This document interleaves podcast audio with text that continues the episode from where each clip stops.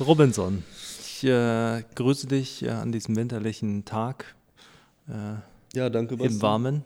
Ich habe schon auf mehreren Insta-Stories gesehen, dass es heute schneit. ähm, Also ist es wahr. also ist es wahr, genau. Hat sich keiner ausgedacht. Und an diesem wundervollen Tag äh, beenden wir die zweite Staffel mit einer kurzen Zusammenfassung. Yes. Security Advice. Natürlich ist es so, wie immer im Training, jede Methode hat ihre Vor- und Nachteile. Diese können nicht in ihrer Gänze im Podcast behandelt werden. Für mehr Details und Austausch dazu slidet nicht in unsere DMs, sondern postet in die Kommentare, so haben wir alle etwas davon. Und jetzt weiter im Programm. Ich denke, ähm, es war auch eine gute Staffel. Ja, das glaube ich auch. Also, es Also- hat auch äh, Spaß gemacht. Ja. Ich weiß nicht, ob wir vorher geplant haben, dass es acht oder neun Folgen werden, aber es gibt ja immer genug zu besprechen. Ja, allerdings. Ähm, ich glaube auch, also ich- ich persönlich habe viel gelernt in dieser Staffel. Ich auch. Alleine schon äh, beim äh, Interview mit Chris. Ähm, ja, Es ist immer nett und interessant, andere Einblicke zu bekommen und auch die verschiedenen Trainingsansätze ein bisschen vergleichen zu können. Was macht er, was mache ich, was kann man vielleicht verbessern. ja, definitiv. Also ähm, ich habe einen Haufen Notizen selber aus unserer Staffel gezogen, wo ich mir gedacht habe, die muss ich, äh, äh, das sind Aspekte, die ich definitiv in der Trainingsplanung nochmal vielleicht anders oder genauer betrachten muss oder eingehen muss. Ähm, ja, ich glaube, das ist immer gut, über solche Themen immer wieder zu reflektieren und sich mit anderen auszutauschen.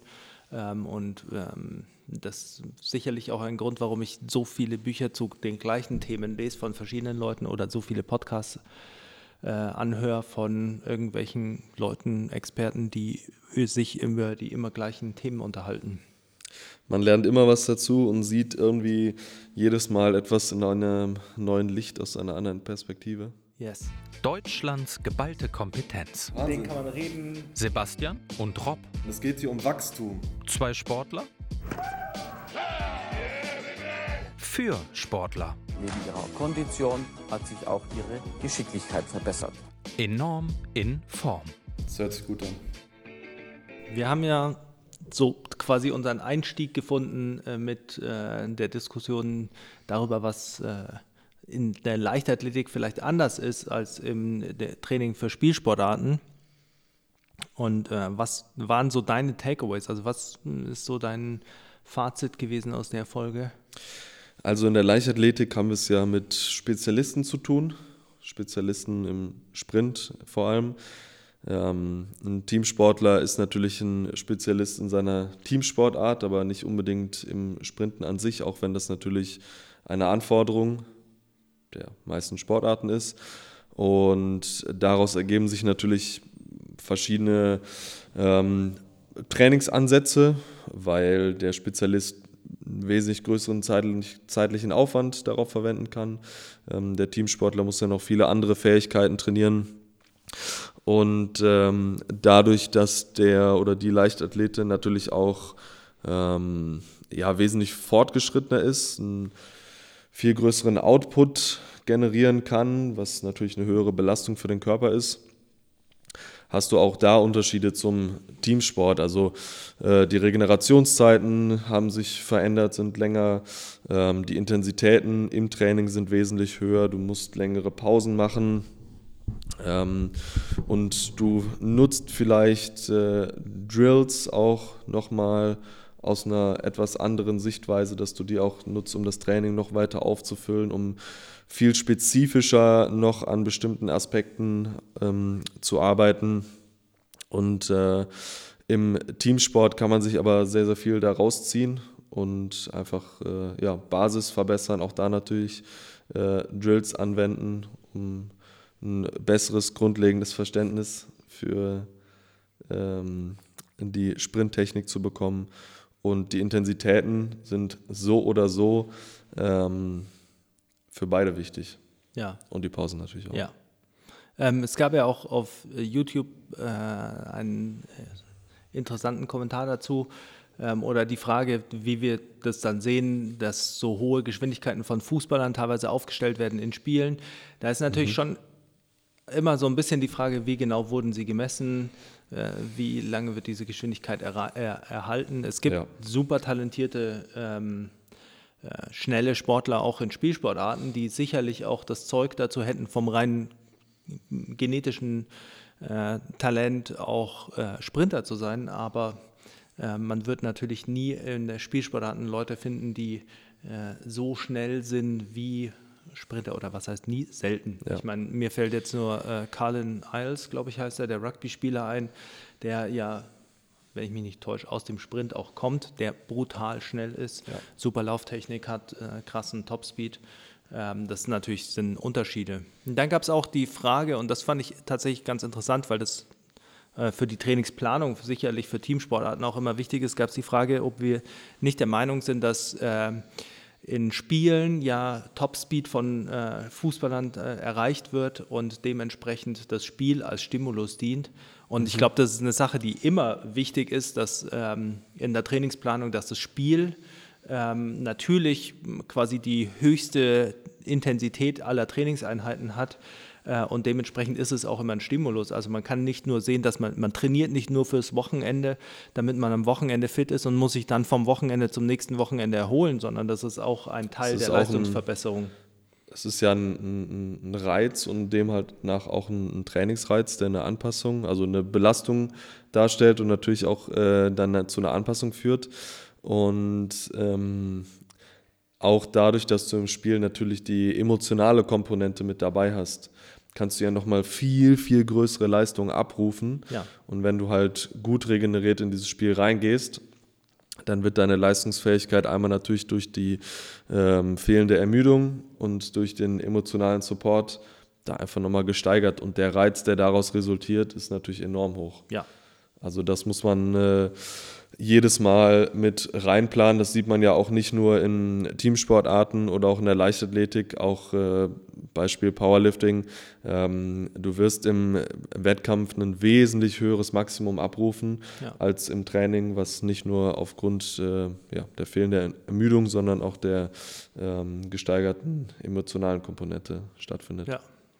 Kann man ja schön bei Zatiorski nachlesen. Äh, der gibt an, äh, bis zu 5 bis 12,5 Prozent, wenn ich mich Ja. nicht täusche, äh, Unterschied zwischen Trainingsmaximum und Wettkampfmaximum nur aufgrund der äh, emotionalen Komponente oder der Aktivierung. Ja, und also ich glaube, gut im Powerlifting kannst du es natürlich sehr, sehr genau messen. Ja, Äh, und ich denke, jeder, der einen Wettkampf vor allem in der Sportart auch mal gemacht hat, wird das nachvollziehen können. ja.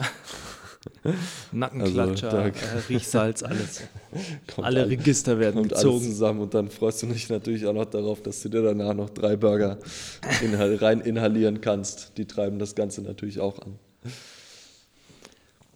Ja, also das war eine sehr äh, interessante Folge und diesen Vergleich zu ziehen ist, glaube ich, auch einfach mal wichtig gewesen, um zu wissen, was kann man aus der Leichtathletik mit rausnehmen ähm, und wie viel davon. Und wie muss man es vielleicht auch quasi transferieren? Ja. Weil wir natürlich schon immer viel darüber reden, was Leichtathleten machen oder was Spezialisten in den einzelnen Bereichen machen. Und das bedeutet natürlich nicht, dass wir äh, propagieren, dass man das Training zusammensetzt aus dem Training von Spezialisten, sondern es ist sowas wie in Studien. Man kann sich halt genau äh, anschauen, wie eine Population eine Gruppe, eine Fähigkeit maximiert.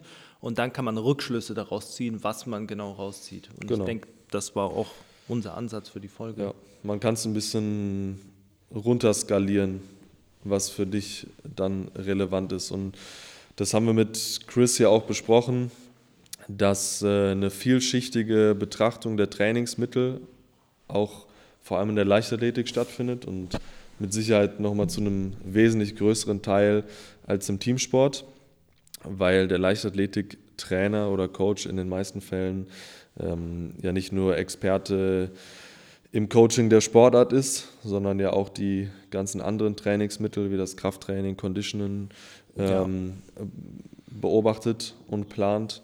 Ähm, und, Und dann eine natürlich, wesentlich größere Basis hat meistens auch in äh, physiologischen Wissen. ja, Ja. Und da ist die äh, vielschichtige Betrachtung natürlich auch sehr wichtig. Ich glaube, ein, ein Beispiel, was wir da angesprochen haben, jetzt auf ein Trainingsmittel bezogen, war beim Schlittenschieben zum Beispiel, dass Ja. du natürlich eine Kraftkomponente verbesserst, dass es ein Krafttraining ist, aber dass du gleichzeitig durch die hohe Last natürlich auch ähm, wesentlich mehr Zeiträume schaffst, in denen du dich technisch verbessern kannst und darüber nachdenkst, okay, was tue ich hier eigentlich gerade? Ähm, weil die Last natürlich bedingt, dass du dich nur langsam bewegen kannst. Ja. Und äh, Das Ja. ist zum Beispiel ähm, eine Sache, die ähm, mir oder die ich auch bei den Baseballern im Training nutze, mit den, mit den Medizinballwürfen. Ich denke, dass Medizinballwürfe nicht nur ein Mittel sind, um äh, Explosivkraft zu steigern, sondern dadurch, dass man mehr Trägheit hat mit einem äh, schwereren Ball, ha- verlängert man die Zeiträume und gibt den Athleten in äh, solchen schnellen Bewegungen quasi mehr Zeit wahrzunehmen, wie man was macht, Ja. weil das Trägheitsmoment einfach äh, quasi ansteigt. Ja. Es gibt äh, ein Zitat von Dan John, ich bin mir jetzt nicht ganz sicher.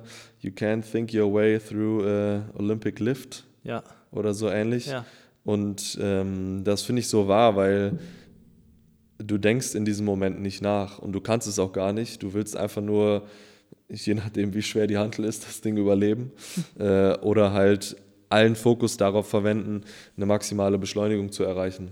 ja. Und äh, dementsprechend ist das natürlich auch im, im Sprint so, dass du im, im vollen Tempo bist. Da denkst du nicht darüber nach, was gerade passiert. Es ist alles reflexiv. Ja. Ähm, und natürlich kannst du mit dem Training dafür sorgen, dass diese reflexiven Bewegungen in der maximalen Geschwindigkeit halt stattfinden und das möglichst effizient und effektiv. Das fand ich äh, zum Beispiel auch einen guten Punkt, äh, den Herr Chris, finde ich, sehr interessant erklärt hat, dass sie sich vorher Gedanken machen, welche Coaching-Cues äh, sie verwenden, bei welchen Athleten in der Einheit, äh, weil es eben gezielt ablaufen soll. Man darf die Athleten nicht überfordern. Das ist sicher ein Punkt, der immer wieder besprochen wird in der Coaching-Community, äh, aber ähm, bei dem ich mich gleich auch an die eigene Nase fasse. Und zwar nicht nur beim, ähm, beim Coaching im Sprinten, sondern auch bei Lifts, denke ich, dass man äh, einfach, man muss sich vielleicht manchmal ein bisschen zurückhalten und äh, sich denken, heute verbessern wir nur eine Sache, auch wenn man fünf Sachen sieht und man meint, man muss die jetzt ansprechen äh, und dann sagen, heute kümmern wir uns nur um eine, Ja. dass es tatsächlich wahrscheinlich wichtig ist in der Kommunikation einfach eine lange Zeit nur eine Sache in den Fokus zu stellen. Ja, ich glaube, ähm, in der ersten Linie muss man dem, den Athleten natürlich auch ein bisschen Zeit geben, um als Coach auch erstmal zu verstehen, was machen die überhaupt falsch, warum und kann ich die Ursache ausfindig machen, um vielleicht eine gesamte Kette an Problemen aufzulösen. Ja. Und natürlich, je mehr Erfahrung man hat, desto schneller wird es wahrscheinlich ablaufen. Aber diese eine Ursache, die dafür sorgt, dass viele andere Bewegungen in Folge nicht so gut laufen, das herauszufinden, dauert natürlich eine Zeit. Ja, Und wenn du es dann aber schaffst, das zu lösen, ja, dann wirst du natürlich alles andere, was nachfolgt, auch verbessern können in den meisten Fällen. Und ich glaube, es ist auch grundsätzlich wichtig, mal nicht so viel zu sagen und dem Athleten ein bisschen Raum zu geben, um überhaupt zu lernen. ja, Also du möchtest ja auch, dass diese Veränderung langfristig ist ja, und dass du es nicht jedes Mal sagen musst. Und wenn du eben Zeit und Raum gibst, um das zu lernen, dann wird es wahrscheinlich stecken bleiben, hängen bleiben und in Zukunft dann ja. im besten Falle so bleiben. bin ich da voll und ganz seiner Meinung. Ich denke auch, dass ähm, wenn man zu viel kommuniziert, äh, auch zu viel äh, über Videos arbeitet oder sowas, also dass man dann externalisiert man die Wahrnehmung zu sehr. Also man bringt den Athleten immer mehr darauf, quasi auf das Feedback nach der nach dem Satz äh, zu warten oder der Wiederholung zu warten und äh, nicht quasi erstmal als ersten Schritt äh, quasi selbst zu überlegen, wie hat sich es angefühlt, was habe ich gemacht, was war Ja. gut, was war schlecht. Ja. Und einfach die Informationen zu sammeln. Also ich glaube, man, äh, man verliert als Athlet dann zu schnell auch diesen, diese Fähigkeit, die Informationen zu, äh, zu sammeln. Basti, Training ist eine Erlebnisreise. Das war bestimmt ein Didaktikprofessor. Das ist eins der vielen Bilder, die ich dann in, meinem, in meinen Gedanken male.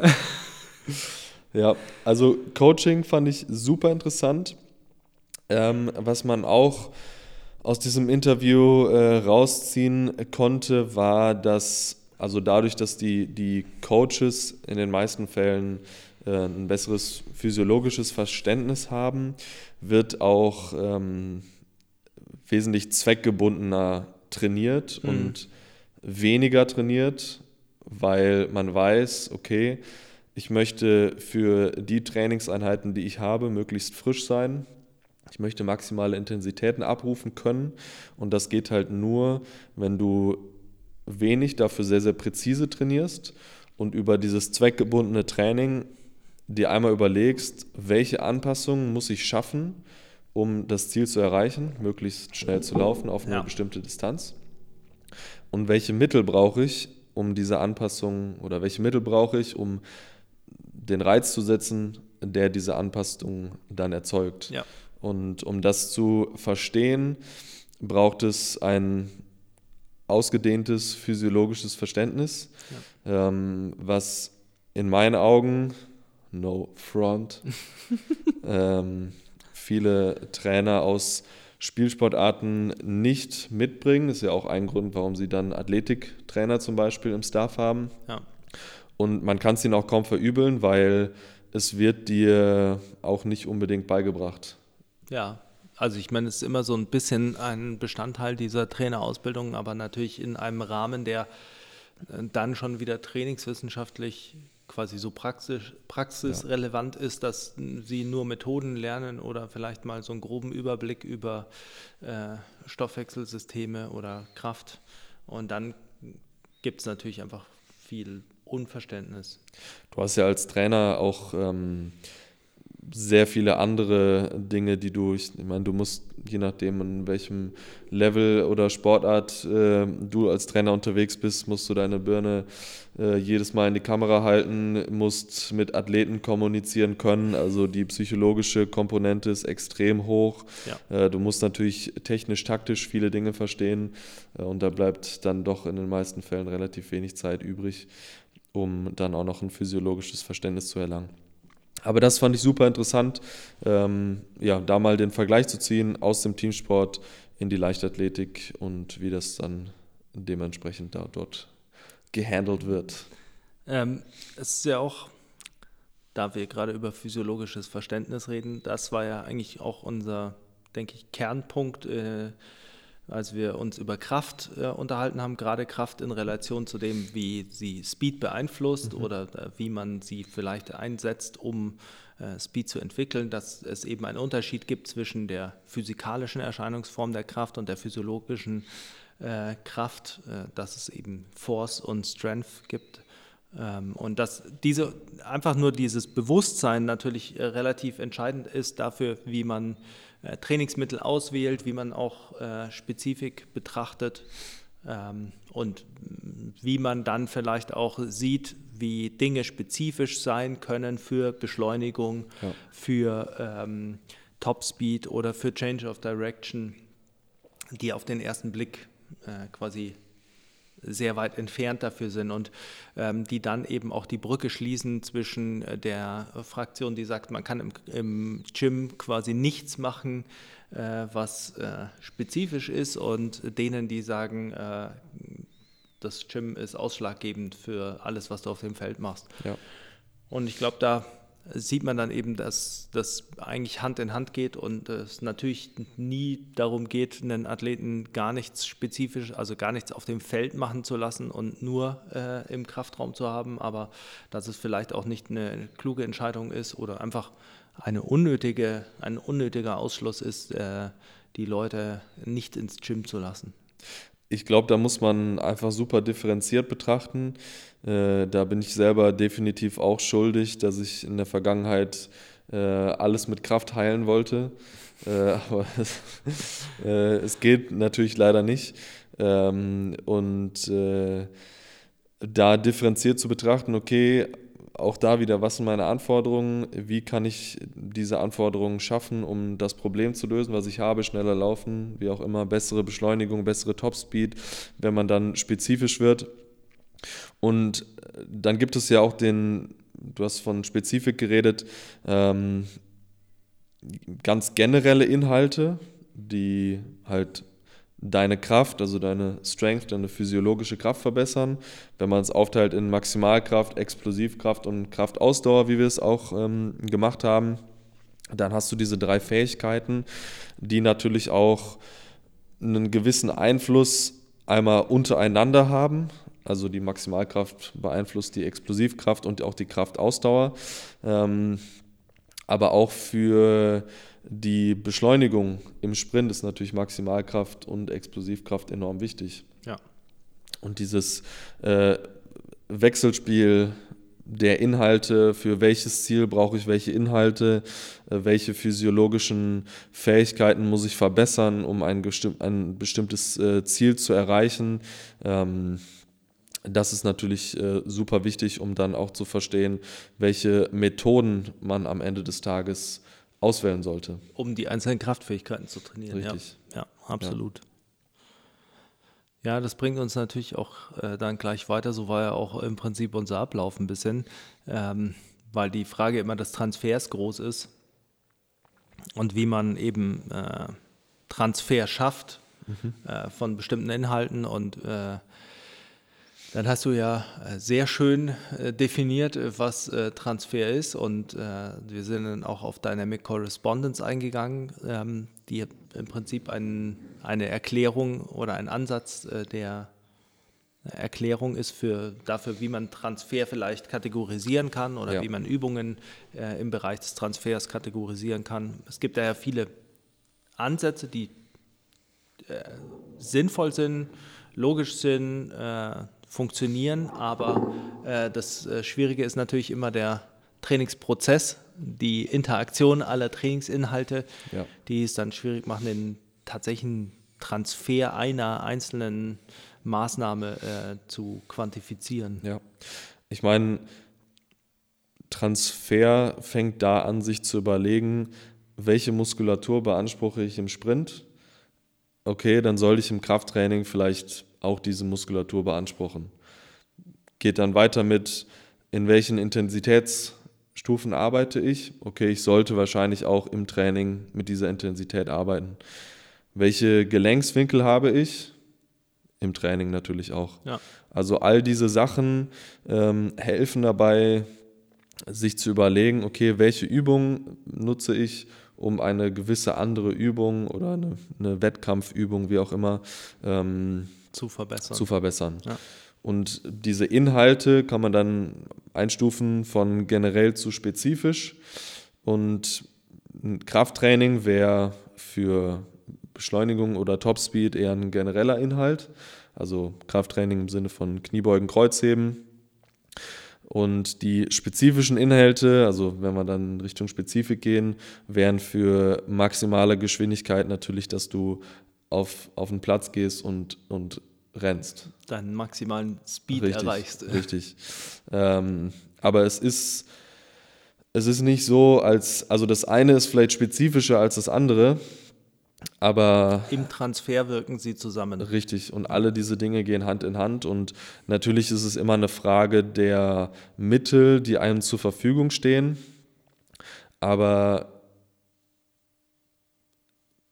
alles, zu, be, also zu bewerten oder zu gewichten eher, wird halt schwierig. Also natürlich sind, sind freie Sprints spezifischer und wahrscheinlich auch besser, um Topspeed zu entwickeln, als nur Krafttraining zu machen. Ja. Aber das Krafttraining ist ein essentieller Anteil, der dir dabei hilft, dein, deine Kapazität zu steigern, um, um dann Sprinten. wiederum das Sprinten zu steigern. Ja, ich denke auch, dass äh, ein vielleicht scheinbar logischer Rückschluss ähm, dass ein scheinbar logischer Rü- Rückschluss, der oft gezogen wird im Bereich Spezifik ist, je mehr spezifische Sachen ich mache, desto höher ist der Transfer und somit der Trainingseffekt. Ja. Und dass das, wenn man genau ein bisschen genauer hinschaut, eigentlich nicht, also nicht der Tatsache entspricht, weil ähm, im Prinzip schlägt man dann immer die Schneise in den gleichen Anpassungskorridor mit Ja. allem, was ich mache und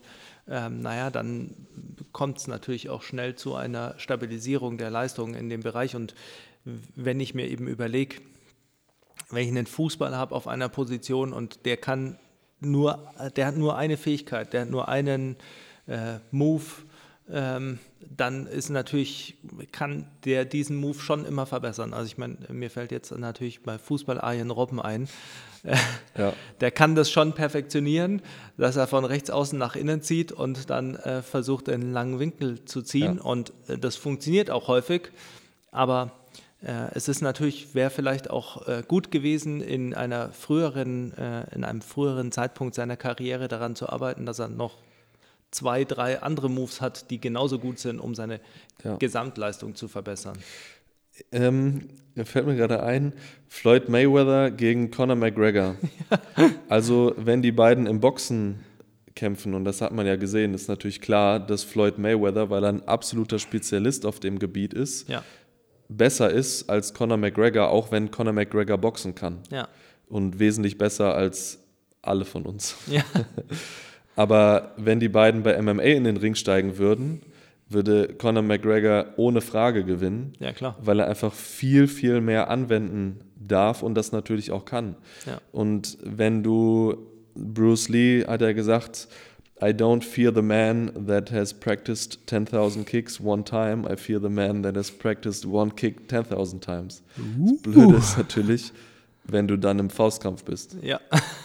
Also ähm, da natürlich wichtig, dass man Hey Bro, no kicking.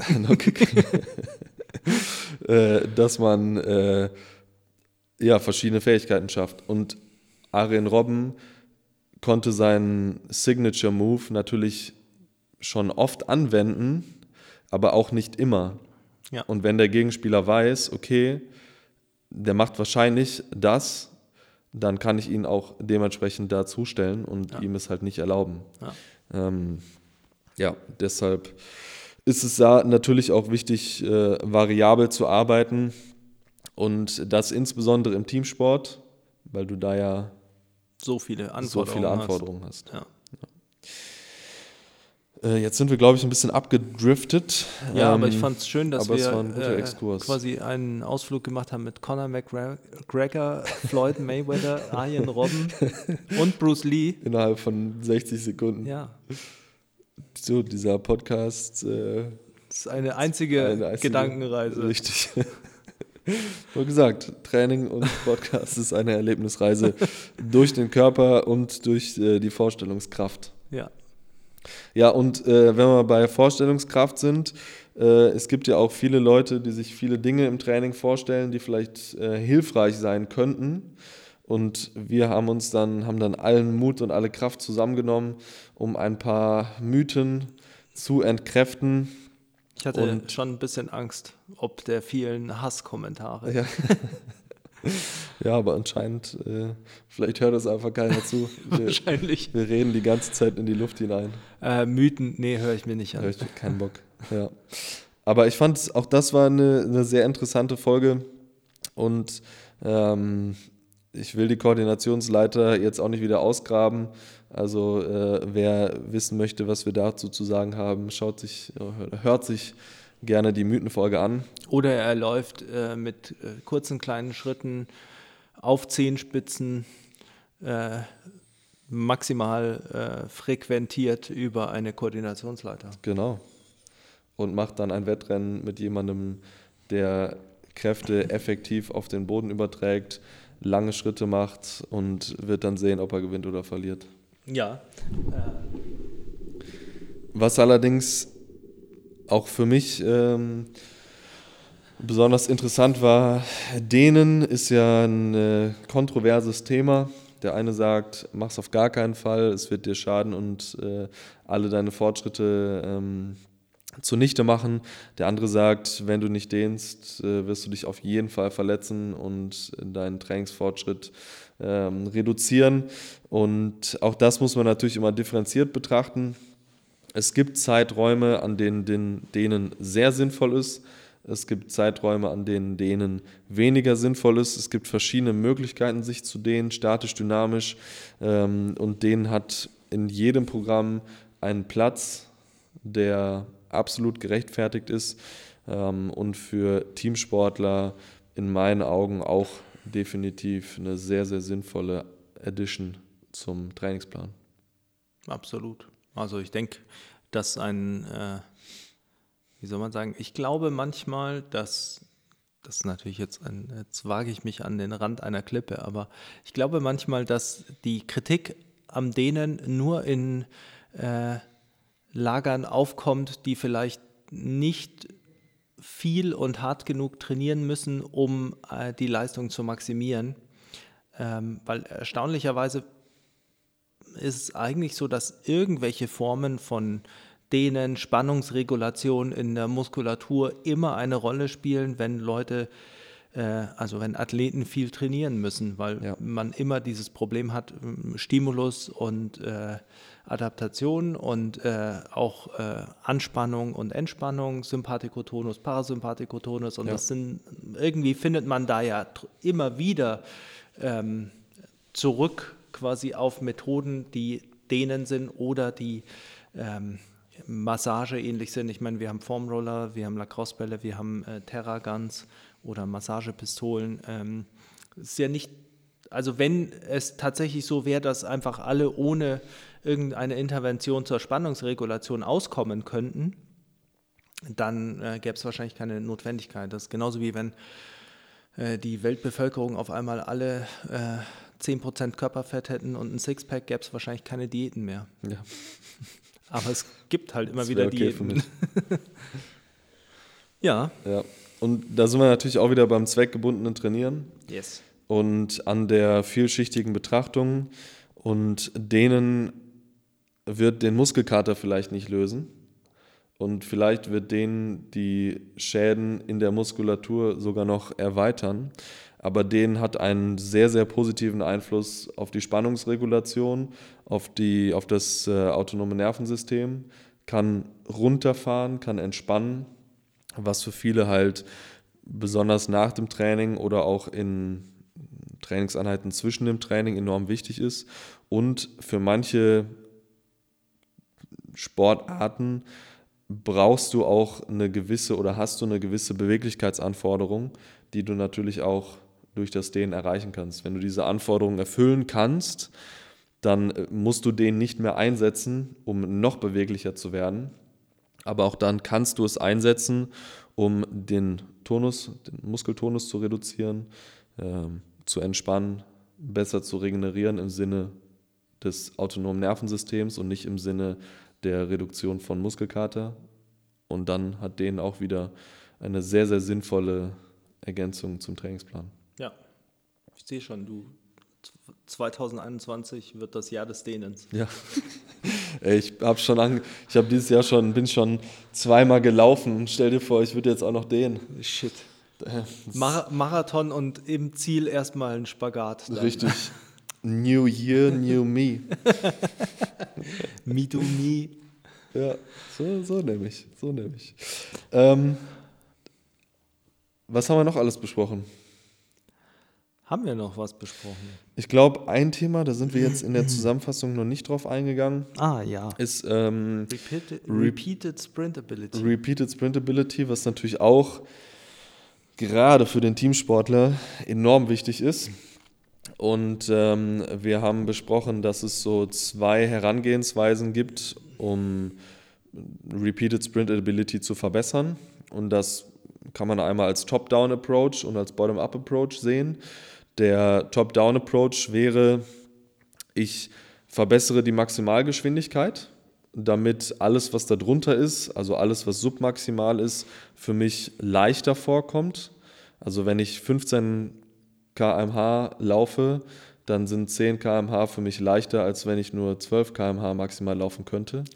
Ja. Ähm, Wenn ich diesen Top-Down-Approach nicht wählen möchte und oder etwas dazu noch programmieren möchte, dann ist der Bottom-up-Approach natürlich auch ähm, valide, dass man sagt, okay, ich schaffe eine breite aerobe Basis, um einfach meine Regenerationsfähigkeit zwischen den Sprints zu verbessern.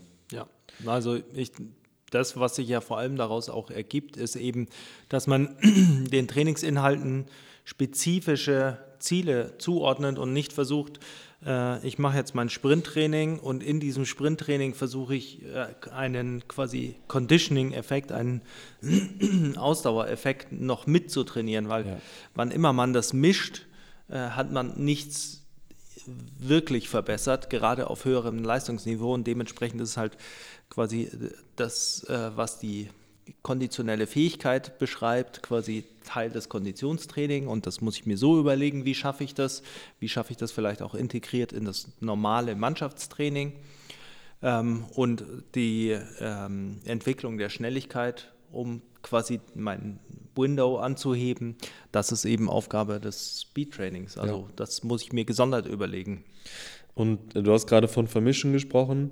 Ich glaube, diese Debatte um das Vermischen von Trainingsinhalten ist, also ist wirklich ein, ein ganz, ganz großes Problem, dass man möchte so die, wie nennt man das, Wollmilch, Wollmilchlegende, na, die, Woll, äh, die Wollmilchlegende Volleisau. die eierlegende Wollmilchsau. Aber ich finde die Vollei, die Vollei legende, Wollmilch. legende Wollmilchsau noch schöner. Ist auch nicht verkehrt, ne?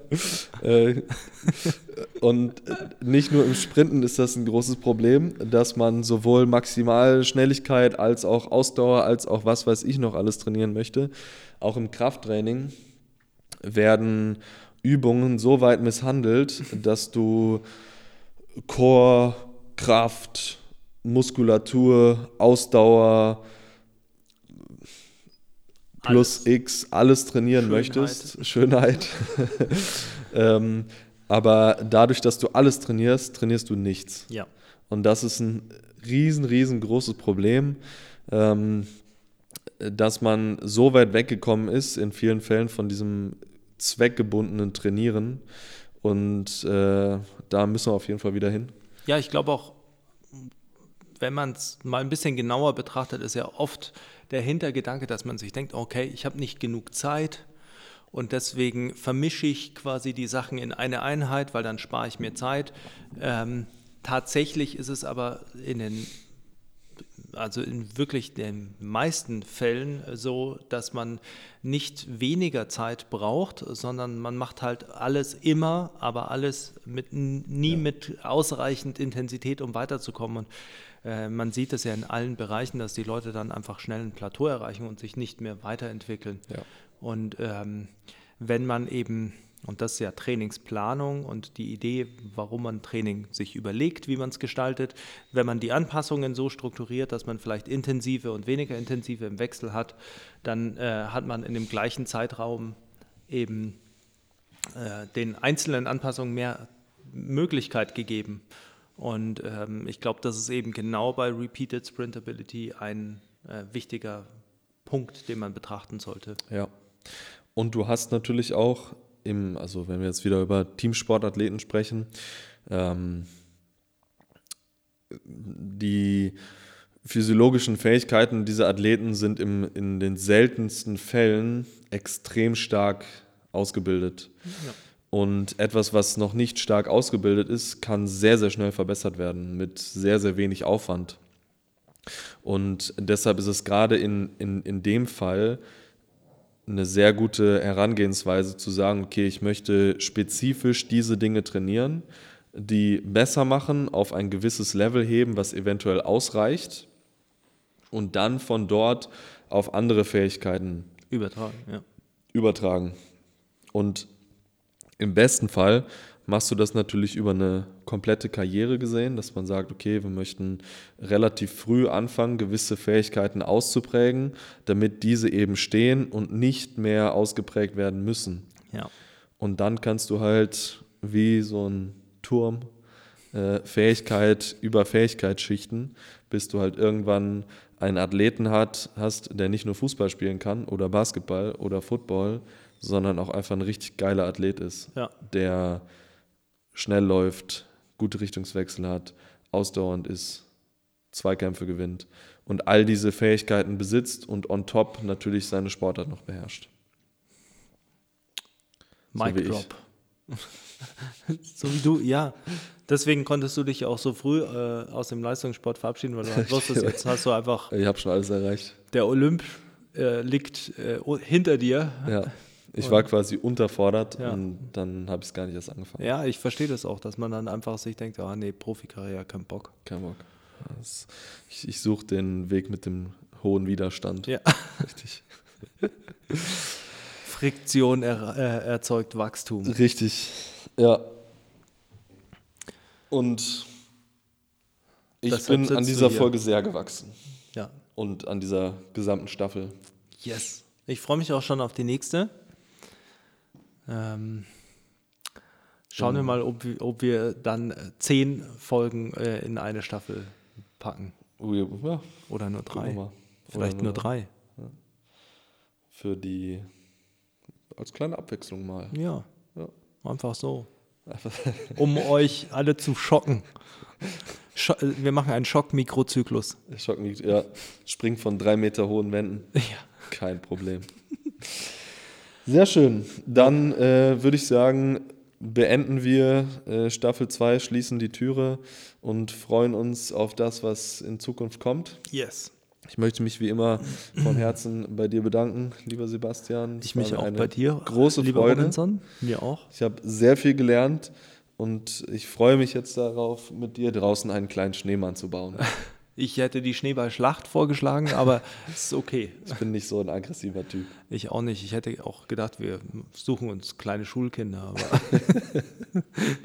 Gute Idee, gute Idee. Dann, Bruder, ich muss los. bis zum nächsten Wir Mal. sehen uns beim nächsten Mal.